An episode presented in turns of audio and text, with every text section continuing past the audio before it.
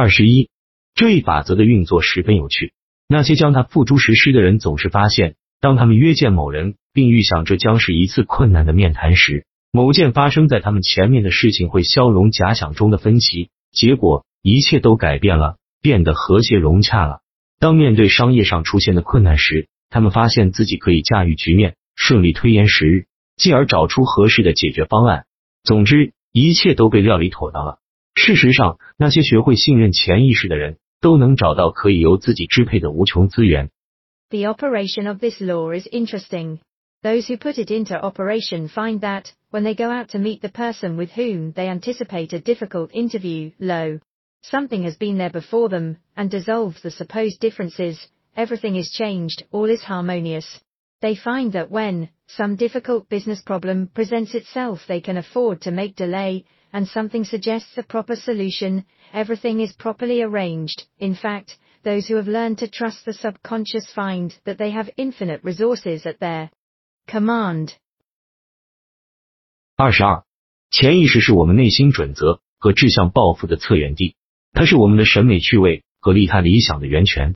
如果内在准则被一点一滴的逐步破坏，美感和利他的本能就会被颠覆。 The subconscious mind is the seat of our principles and our aspirations. It is the fount of our artistic and altruistic ideals. These instincts can only be overthrown by an elaborate and gradual process of undermining the innate principles. 二十三，潜意识不会争辩驳难，因此，如果他接受了错误的暗示，克服这些暗示的稳妥办法，就是利用强大的相反的暗示，不断重复。 迫使潜意识接受，最终形成新的健康的思维习惯的生活习惯。因为潜意识正是习惯的策源地。我们反反复复做某件事，就使之成为机械性的活动。它不再需要靠判断力行动，而是形成了潜意识固有的模式。如果是健康正确的习惯，那对我们就是有利的；如果是错误有害的习惯，治疗的良法便是认识潜意识的无限能量，并提醒他眼下的自由。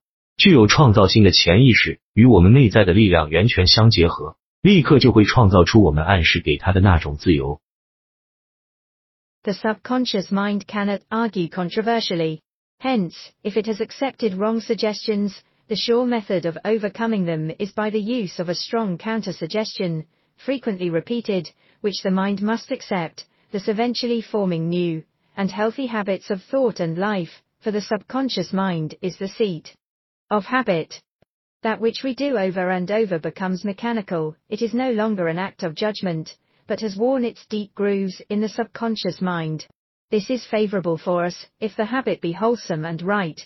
If it be harmful and wrong, the remedy is to recognize the omnipotence of the subconscious mind, and suggest present actual freedom.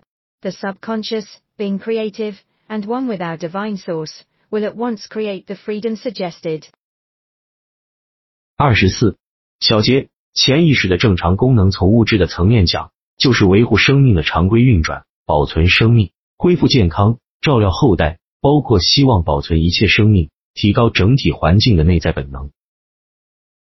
To sum up, the normal functions of the subconscious on the physical side have to do with the regular and vital processes, with the preservation of life and the restoration of health, with the care of offspring, which includes an instinctive desire to preserve all life and improve conditions generally.